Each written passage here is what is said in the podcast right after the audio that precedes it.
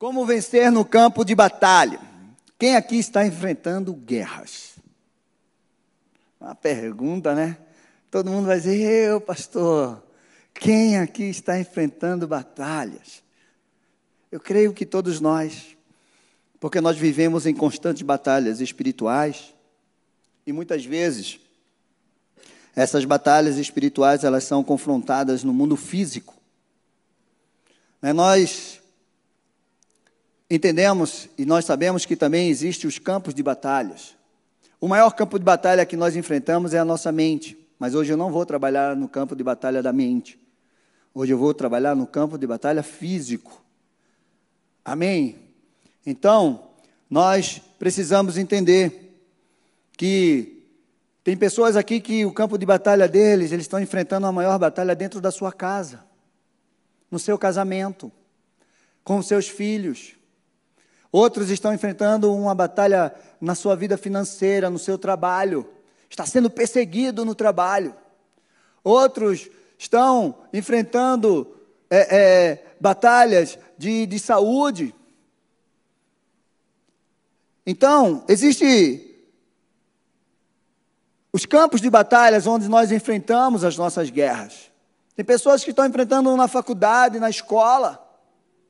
Eu não sei onde é que tem o campo de batalha, mas você sabe onde você está se deparando com uma guerra, que tem uma ação espiritual, mas ela está se manifestando no mundo físico, porque o inimigo usa as pessoas para guerrear conosco. E nós sabemos que a nossa guerra não é contra carne nem contra sangue, são, é contra principados, potestades e dominadores.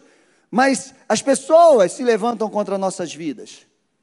Não são os nossos inimigos, mas elas são usados pelo inimigo para vir contra nós. E nós precisamos ter esse entendimento. Então, em todos os lugares que podemos, nós podemos ser confrontados. Você pode estar saindo de casa para um para um momento de lazer na tua vida e você se deparar com uma batalha, com uma guerra, com uma luta naquele lugar. Então nós precisamos estar muito ciente e consciente, porque essas batalhas, essas circunstâncias, esses confrontos vêm para nos desestabilizar, para afrontar, para impedir o teu avanço, impedir que você faça algo. E existem essas batalhas, como eu contei aqui, desse casal que de repente estava ali passeando e acontece aquela situação, e o que você vai fazer? Então, gente, a palavra de Deus, Jesus disse que no mundo nós vamos passar por aflições, mas que a gente precisa ter bom ânimo porque ele venceu o mundo. Existe uma guerra espiritual constante.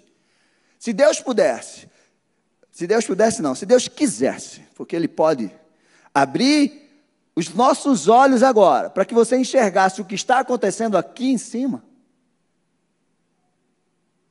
Eu não sei se você não se enfiaria embaixo dessa cadeira.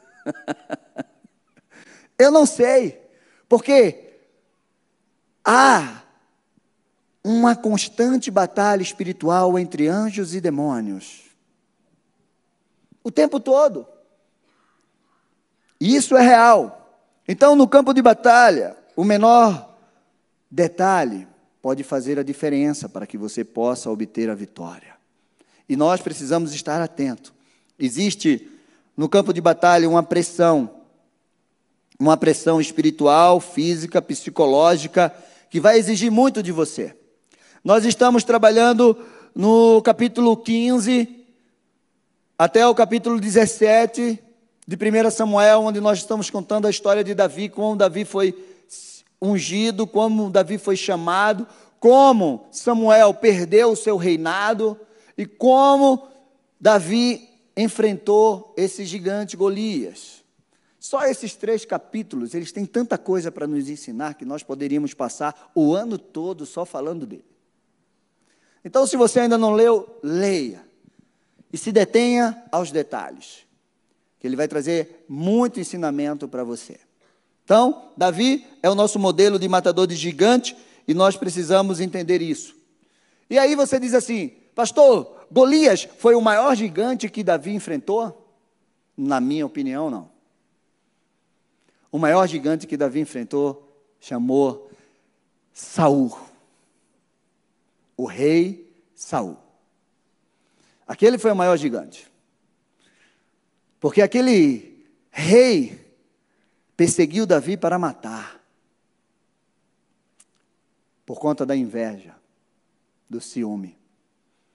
Aquele ao qual tinha Davi como um fiel general do seu exército, ao qual Davi chamava de pai, se levantou por inveja e começou a perseguir Davi para matá-lo.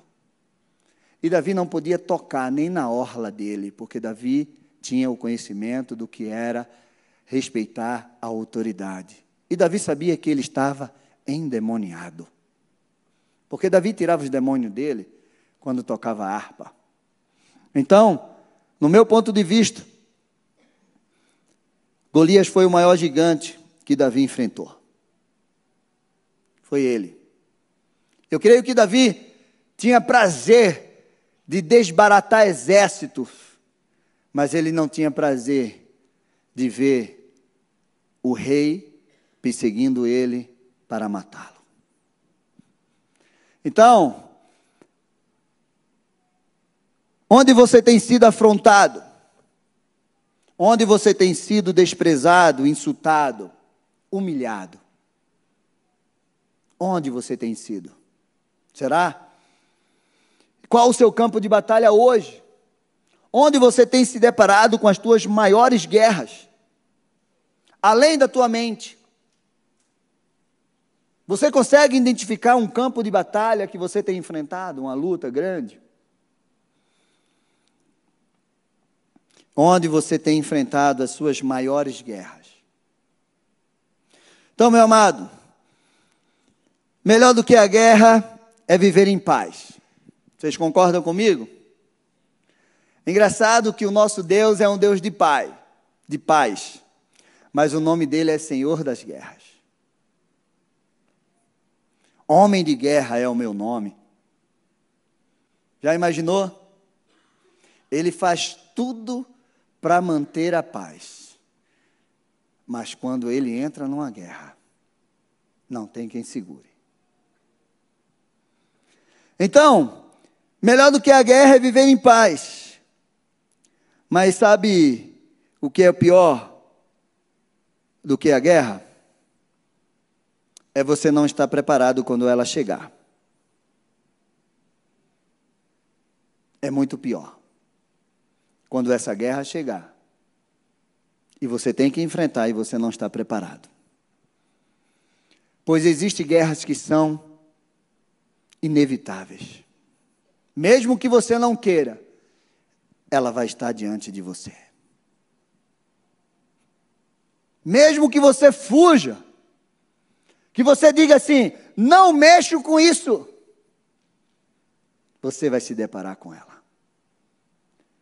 E vai ser muito bom você estar preparado para a guerra. Amém? Tem um silêncio assim. Vocês estão bem mesmo? É o frio? Choveu? Semana que vem eu vou dar um brinde para quem trouxer mais visitante. A visitante que ainda não veio. Olha, a primeira vez que eu estou trazendo esse aqui. Vou dar um brinde.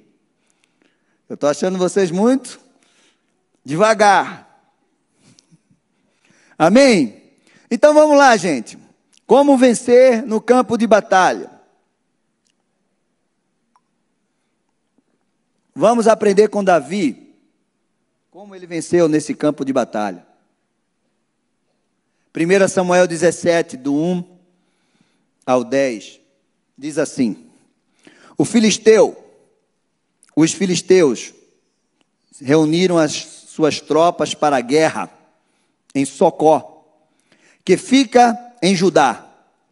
Eles acamparam entre Socó e Azeca, em Éfes Damim. Saúl e seus homens, Saúl e os homens de Israel se reuniram e acamparam num vale de Elá. E ali ordenaram a batalha contra os filisteus. Eu quero que você se detenha aos detalhes aos detalhes. Os filisteus estavam no monte e os israelitas estavam no outro monte, ficando no vale, ficando o vale no meio deles. Então, do arraial dos filisteus saiu um guerreiro chamado Golias. Ele era da cidade de Gate e tinha quase três metros de altura. Trazia na cabeça um capacete de bronze, vestia uma coraça de escamas de bronze, que pesava uns 60 quilos. Trazia caneleiras de bronze nas pernas e um dardo de bronze sobre os ombros. A haste da sua lança era como um eixo de tecelão. Tecelão. E a ponta da sua lança era de ferro e pesava mais de sete quilos. Imagina. Esse Golias estava carregando no peso dele, eu acho que o peso de, de Davi. Só de armadura e armas. E diante dele ia um escudeiro. Golias parou e gritou às tropas de Israel: Para que vocês saíram para formar a linha de batalha? Isso aqui tem um segredo. Ele se deparou com aquele exército e ele olhou aquele grande exército de Israel e disse: Vocês estão saindo para se formar a linha de batalhas por quê? E aí, não sou eu, filisteus, e você, servos de Saul?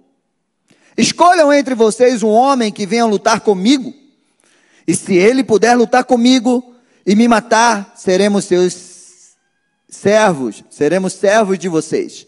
Mas se eu o vencer e o matar, vocês serão nossos servos e nos servirão. E o filisteu continuou: Hoje eu desafio as tropas de Israel.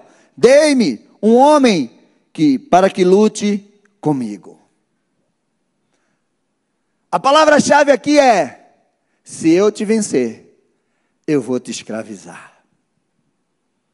Se eu vencer, eu escravizo todos vocês. Eu quero lutar com um só. Mas se eu vencer e eu matar, eu escravizo todos vocês. Então, a intenção do inimigo é te vencer, escravizar, te dominar.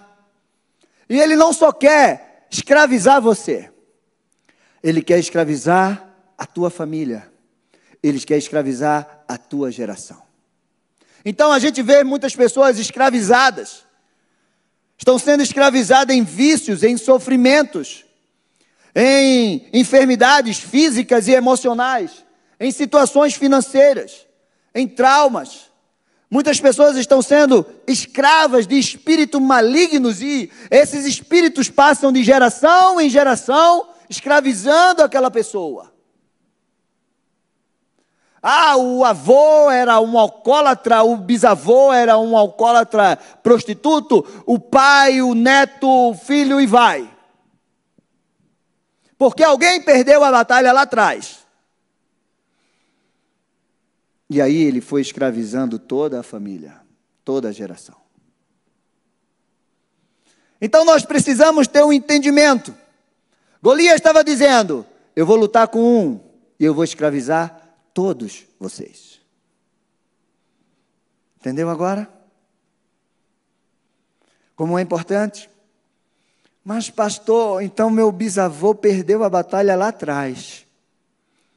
Mas você pode se levantar hoje e vencer essa batalha e liberar a tua geração. Amém? Uma das estratégias do inimigo para te vencer é te isolar, é te afastar da igreja, é te afastar da comunhão, é te deixar sozinho, é te afastar da tua família, é fazer com que você caminhe sozinho. Você entendeu o que Golias fez? Existia uma estratégia de guerra, gente. Quando um exército via que ele não tinha condição de lutar com outro exército, ele levantava um homem forte que poderia vencer essa batalha. Quem assistiu aquele filme Troia vai entender o que eu estou dizendo. Chamava lá o Bad Pitt. E o Brad Pitt estava lá na tenda. E lá uma grande, aí chamava o gigante. E lá vinha o Brad. E o Brad, quando vinha, ele ia e só fazia. Pronto. E ali escravizava todo mundo. É uma estratégia de guerra, gente. O inimigo olha e ele sabe: se você permanecer na igreja, se você está na comunhão dos santos, se você tem uma família que ora, que jejua, que você está ali firme, é mais difícil de você perder a guerra. Porque tem alguém caminhando com você, tem alguém lutando as tuas lutas, tem alguém te auxiliando, orando por você. Mas a estratégia dele é: fique sozinho e venha me enfrentar sozinho, e eu vou te destruir, e eu vou te escravizar. Foi isso que Golias fez. O exército dos filisteus não tinham como vencer o exército de Israel. Mas um homem grande, gigante, olhava de um por um e dizia: Não tem nenhum aí que possa me vencer. Então não fique sozinho. Se você ficar sozinho, você vai ser uma presa fácil. Se você se afastar da igreja, você vai ser uma presa fácil. Se você não estiver na comunhão dos santos, embaixo de uma autoridade espiritual sobre a tua vida, você será uma presa fácil. Golias, ele entendeu isso. E isso era tão real que quando Davi matou Golias, todo o exército fugiu, porque eles sabiam, nós não temos condição de lutar contra eles. Mas o meu guerreiro pode destruir cada um deles, se vir de um por um. A unidade, meu amado,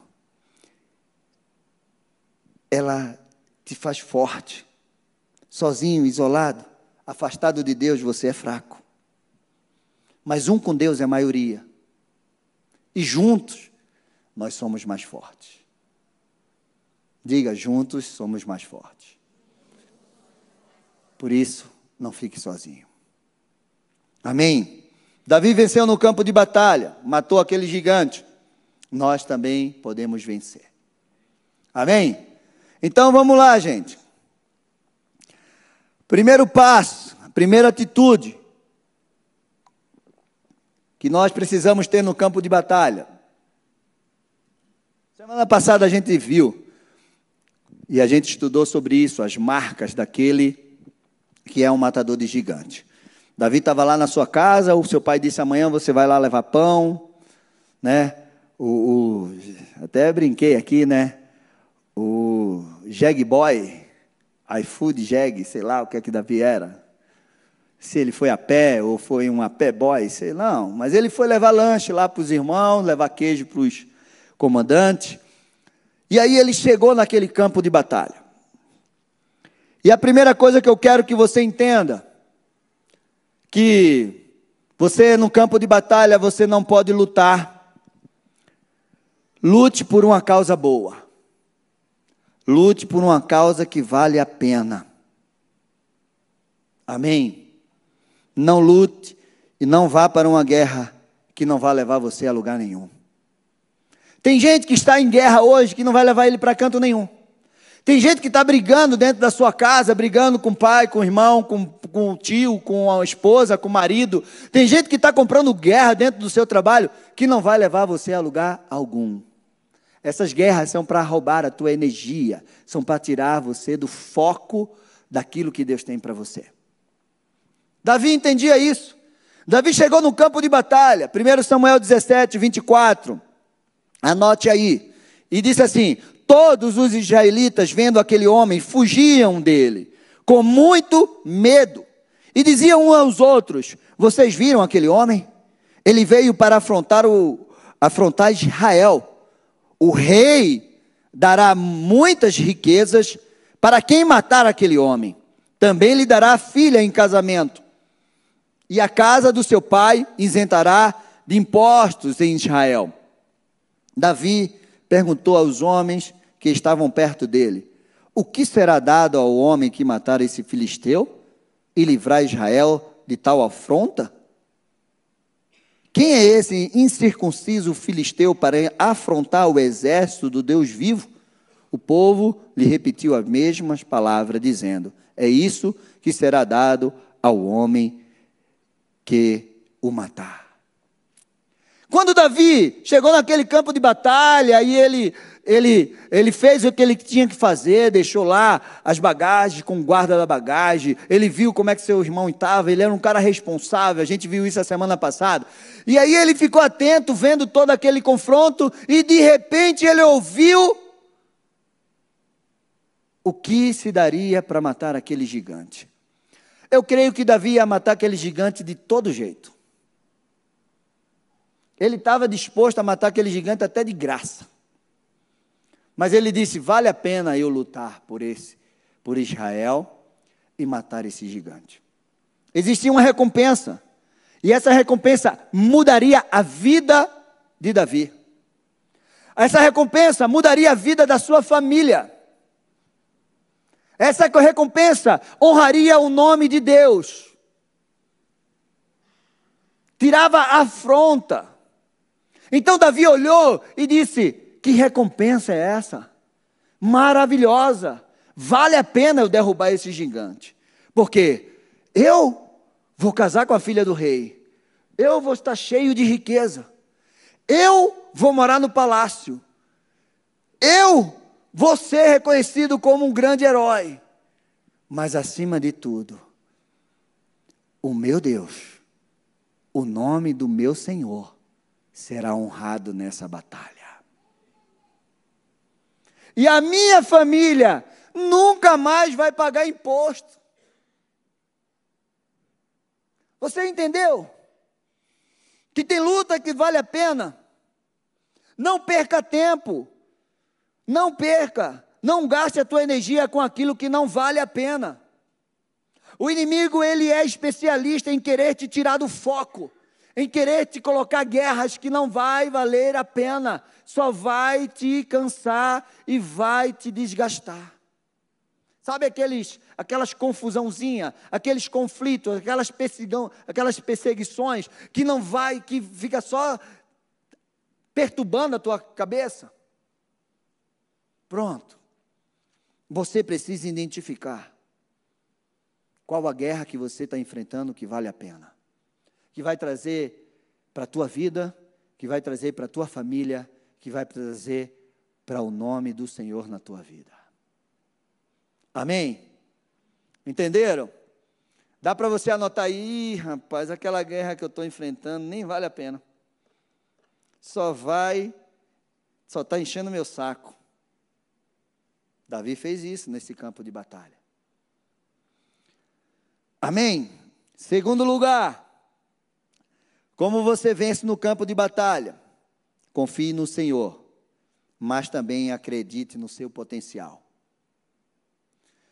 Não adianta você confiar só no Senhor, se você não, não acreditar em si mesmo.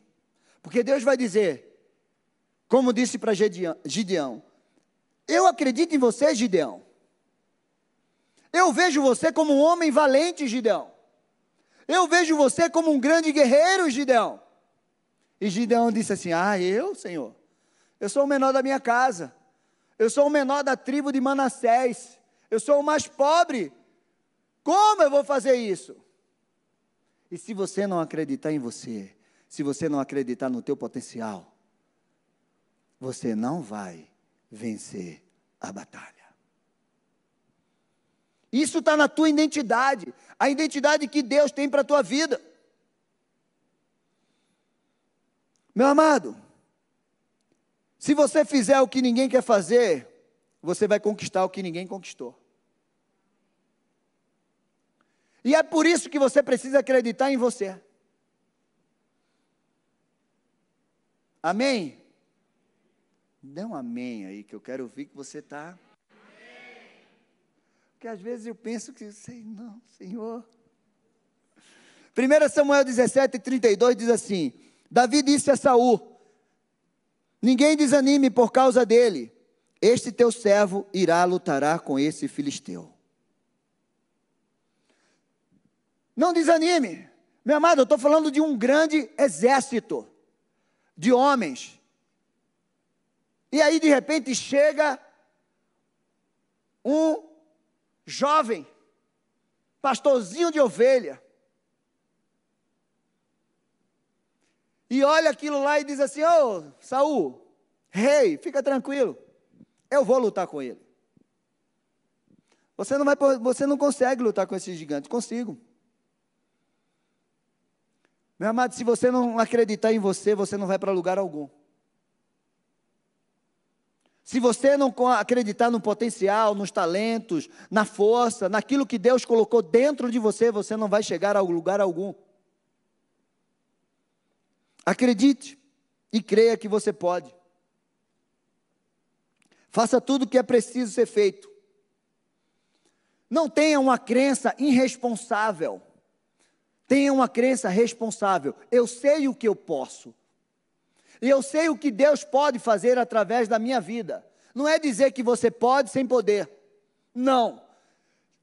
Existe uma responsabilidade. Davi sabia que ele podia. Meu amado, todo gigante é invencível até que alguém vença-o. Todo sonho né? É impossível até que alguém realize. E que esse alguém seja você. Que você creia, que você confie no potencial que você tem. Olha, eu estava lendo a teoria da aerodinâmica e a lei da gravidade. Diz que era impossível o besouro voar. Impossível, não tem como ele voar. Com o tamanho da asa que ele tem, o tamanho do corpo dele, não tem como ele voar. Só que o besouro voa. Dizem que ele não acreditou nisso. Ou, esquece, ou esqueceram de dizer para ele. E ele voa. Mas pela lei da gravidade era impossível ele, viver, ele voar. O que é que estão dizendo que é impossível de você fazer? O que é que estão dizendo que é impossível de você conquistar? De você realizar? Eu acho que você precisa ser meio surdo nesse momento. Sabe a história do sapo? O sapinho ficava subindo. Quem chegasse lá em cima daquele paredão ganhava o prêmio. E os sapinhos começavam a subir, mas tinha os que estavam embaixo dizia: vai cair, vai cair. E eles começavam a subir, aí na metade caía, outros estavam quase chegando e caía. De repente o sapinho foi subindo e a turma vai cair, vai cair. Todos caíram e ele sozinho. E todo mundo ficou embaixo: vai cair, vai cair, vai cair. E ele não caiu. E lá em cima chegaram os repórteres: e aí, como foi que você conseguiu chegar aqui? Porque todos caíram. E aí ele.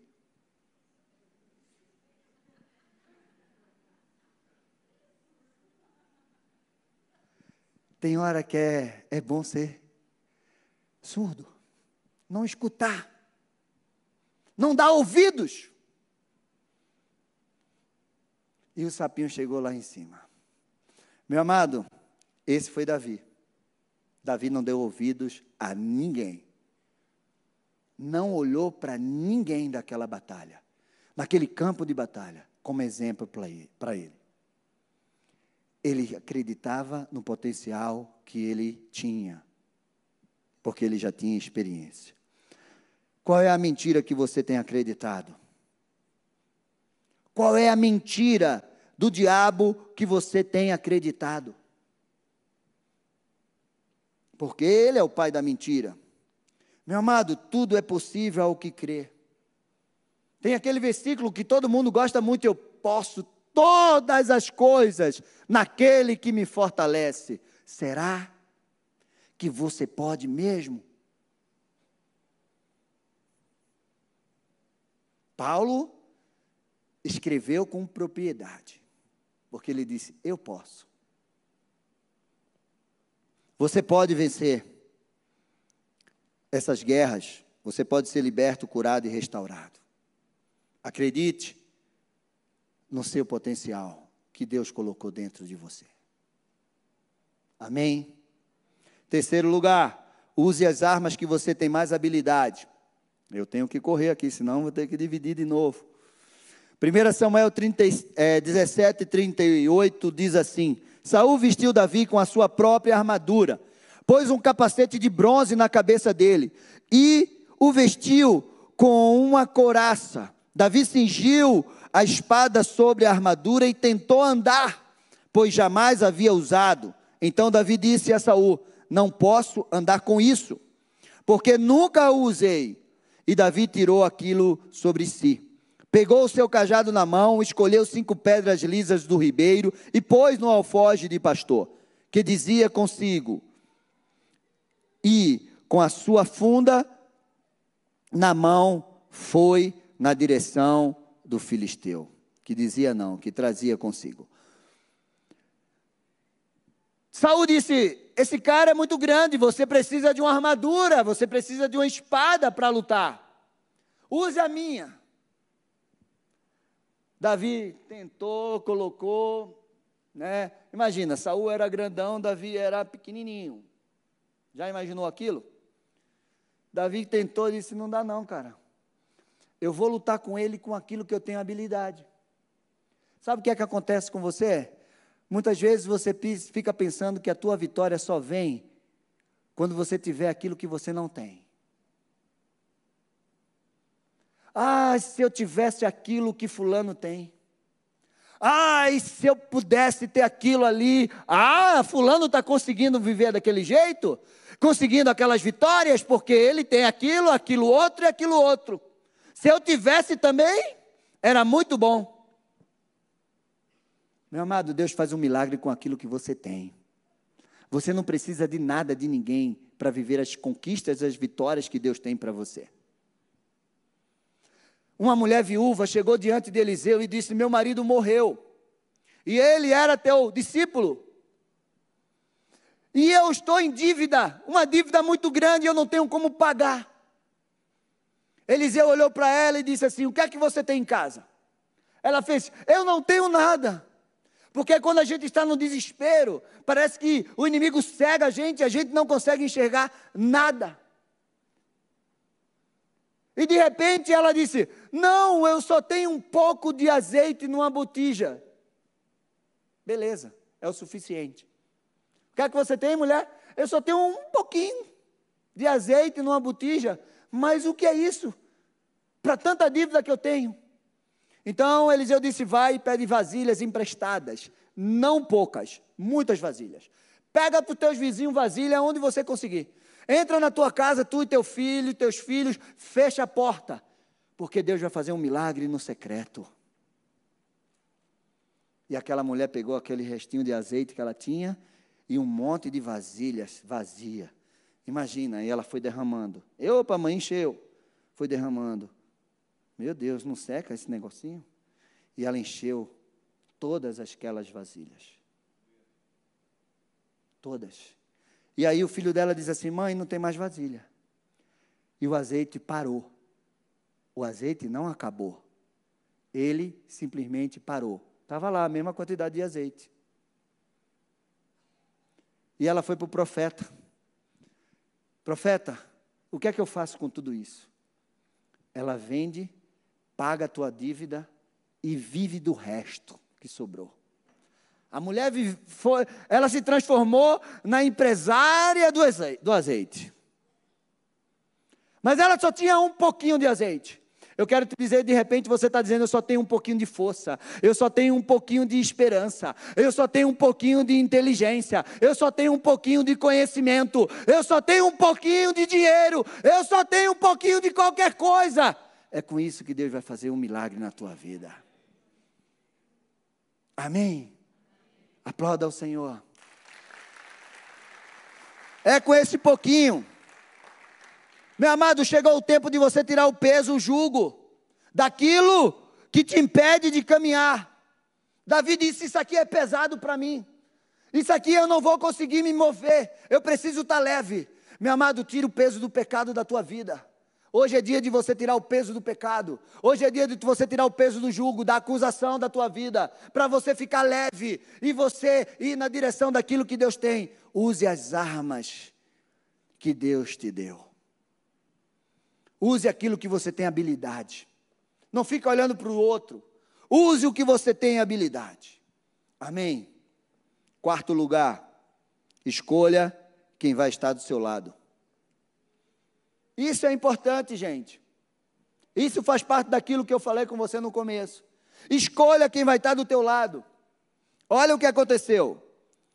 Versículo 41 de 1 Samuel 17. O filisteu também vinha caminhando e se aproximava de Davi, e tendo à frente dele o seu escudeiro. Versículo 45. Isso é o 41. Davi, Davi, porém, disse ao filisteu: Você vem contra mim com espada, com lança e com escudo eu, porém, vou contra você em nome do Senhor dos Exércitos, o Deus de Israel, a quem você afrontou. Hoje mesmo, o Senhor entregará você nas minhas mãos, e eu o matarei, cortarei a tua cabeça, e hoje mesmo darei aos cadáveres dos arraiais dos filisteus e às aves dos céus, e às feras da terra. E toda a terra saberá que há Deus em Israel. Davi, ele tinha um escudeiro na frente dele. Ele escolheu muito mal, cara. Se teve um erro que Golias cometeu, foi escolher aquele escudeiro para estar tá na frente dele. Mas Davi fez a escolha certa. Davi disse: Eu vou é com o Senhor. Porque é o Senhor que vai entregar esse Golias na minha mão. Quem é que você chama para ir para as tuas guerras? Quem é que você tem levado contigo para as tuas guerras? De repente você chama um amigo, você está indo no amigo, você está indo num parente que não tem nada a ver com a tua guerra. De repente você está indo buscar em lugares que não vai resolver o teu problema. Depois você está indo buscar em alguém que não vai ter resposta para você. Davi escolheu certo. Golias cometeu um grande erro. Porque quando Davi meteu a pedra na testa daquele gigante e ele caiu, onde é que estava o escudeiro dele? Onde? Porque Davi foi lá, pegou a espada de Golias e cortou a cabeça de Golias. E cadê o escudeiro? O que é que esse escudeiro fez? Meu amado, tem gente que caminha do teu lado, que de repente você está buscando, que não vai fazer nada por você.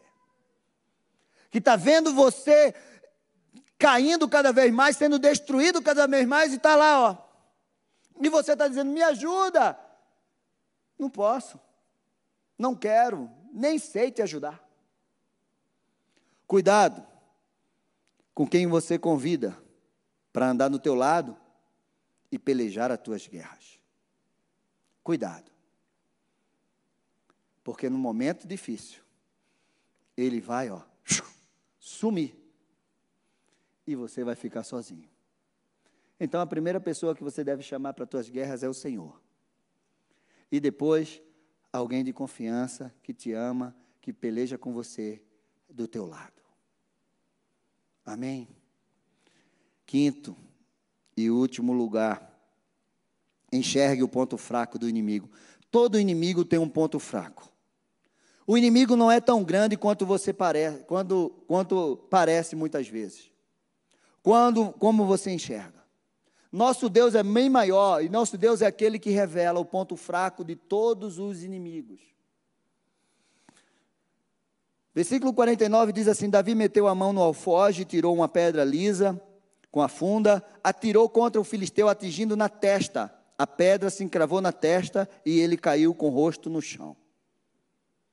Meu amado, diante daquela armadura toda, eu acho que tinha um buraco aqui, ó, naquele capacete. Foi ali. Direto. Meu amado, você precisa enxergar o ponto fraco do teu inimigo. Hora que Deus vai te revelar. Pastor, eu estou enfrentando uma luta tão grande e eu não consigo. Parece que é uma muralha intransponível.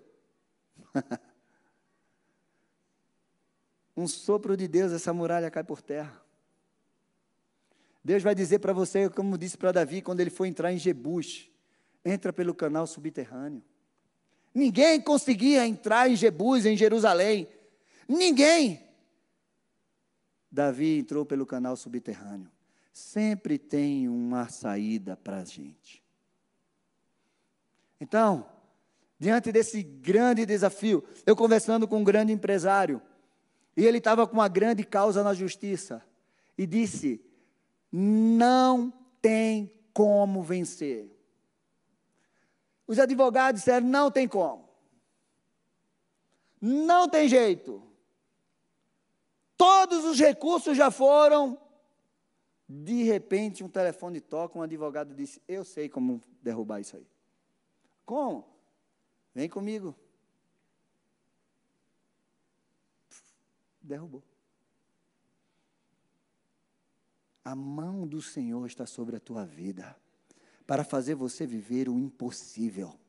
Aquilo que é impossível para os homens é possível para Deus.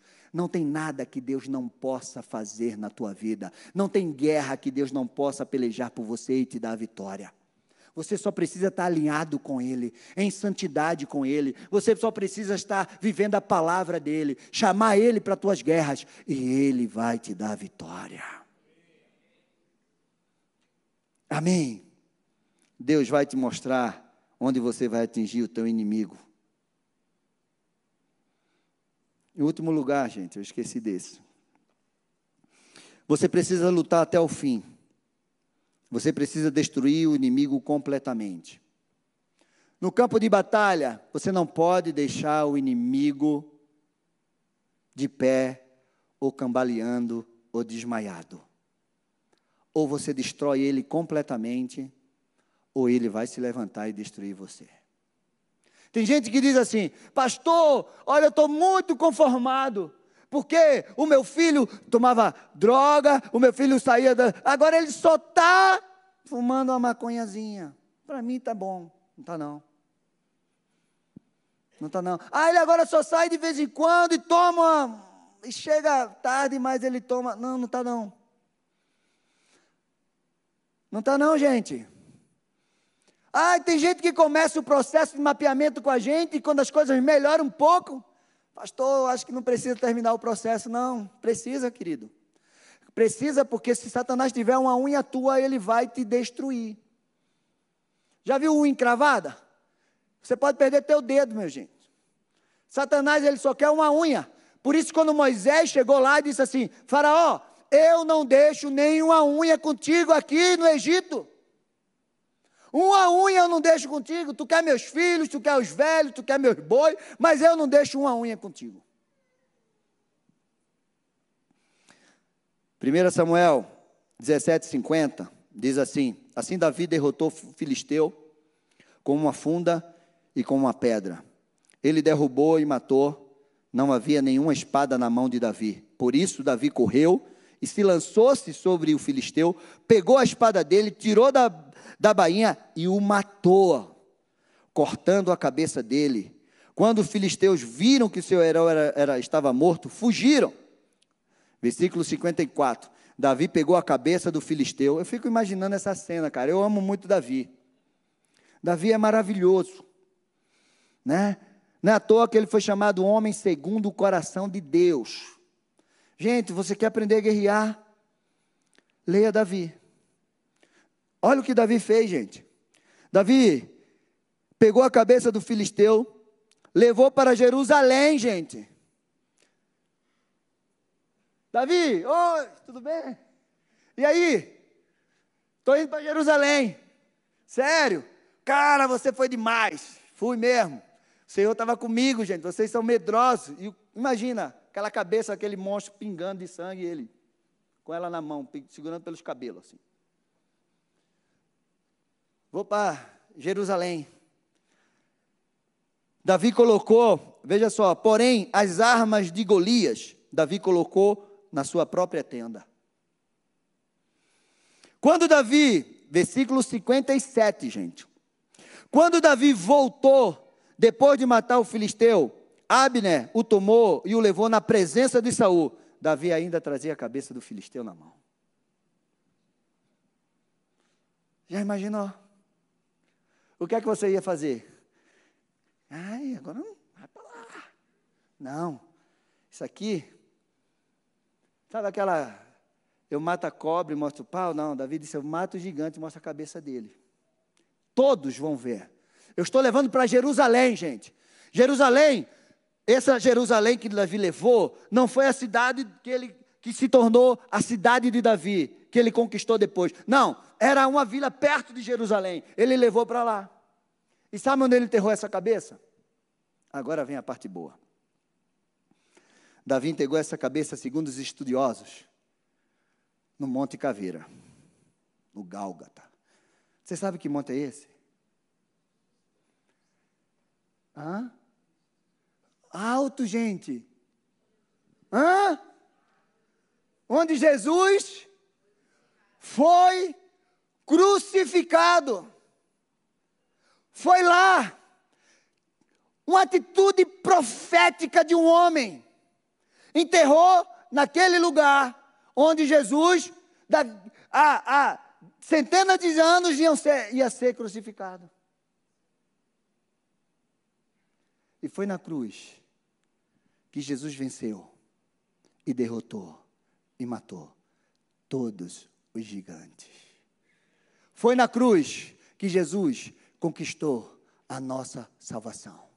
Foi na cruz que Jesus colocou o inferno e o diabo embaixo dos nossos pés. Foi na cruz que Jesus conquistou para nós a vida eterna. Agora me diga, que homem é esse que foi chamado homem segundo o coração de Deus? Eu quero que você fique de pé.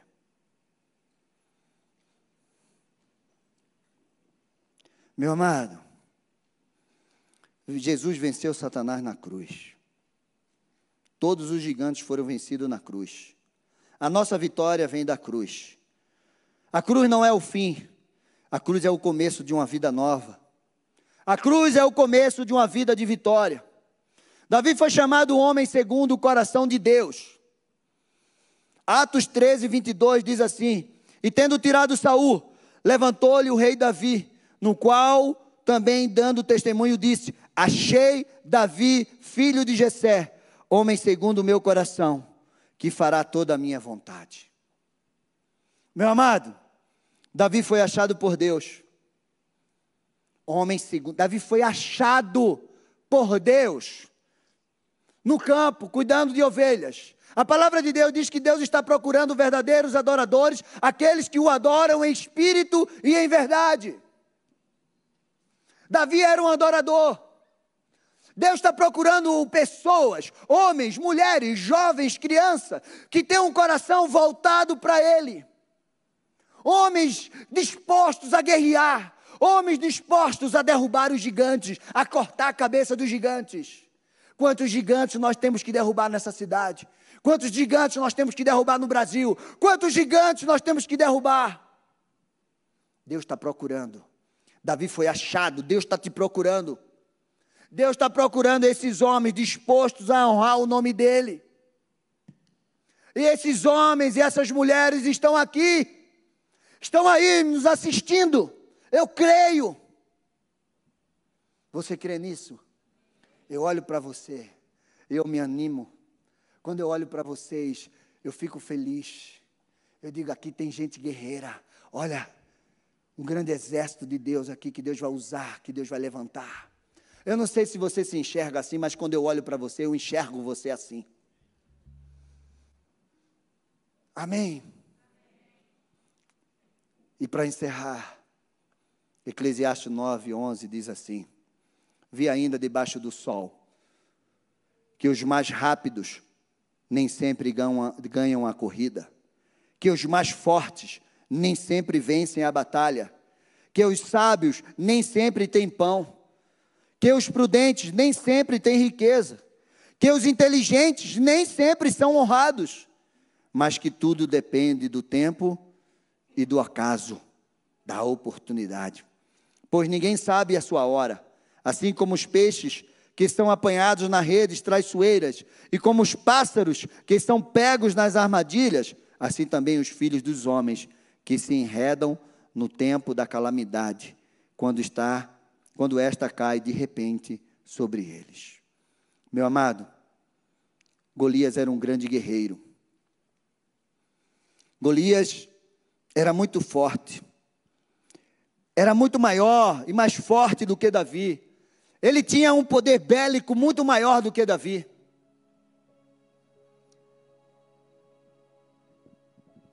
Mas foi Davi que venceu ele. Davi era menor. Davi era mais ágil. Davi era um homem cheio da unção de Deus. Não olha o tamanho do teu gigante. Olha o tamanho do Deus que você tem. Olha o poder do Espírito Santo sobre a tua vida. Deus é aquele que te levanta. Deus é aquele que faz fraco, faz forte o cansado. Renova as forças daqueles que não têm forças. Que faz forte aquele que é fraco. Deus é aquele que tira do tremendal de lama e coloca para ser assentado ao lado dos príncipes. Deus é aquele que restaura a tua vida, a tua família. Deus é aquele que um dia olhou para mim e disse: Eu vou te tirar de trás dessas, desses engradados de cerveja. Como ele disse para Davi: Davi, eu te tirei de trás da malhada. Deus olhou para mim e disse: Eu vou te tirar de trás desses engradados de cerveja. Eu vou te tirar de trás dessas mesas de bares. E eu vou te levar para o altar. O que é que você precisa ouvir de Deus para você se levantar? Deus é aquele que peleja a tua guerra. É aquele que adestra as tuas mãos para a batalha, os teus dedos para a guerra e te dá vitória. Hoje é dia de você se levantar. Hoje é dia de você sair dessa tua condição e viver aquilo que Deus tem para você. Em nome de Jesus, eu quero te ungir. Eu quero que você faça três filas aqui. Enquanto nós estamos louvando, você faz três filas. E eu quero ungir você. E eu quero declarar essa unção, a unção daquele que vence no campo de batalha sobre a tua vida. Então,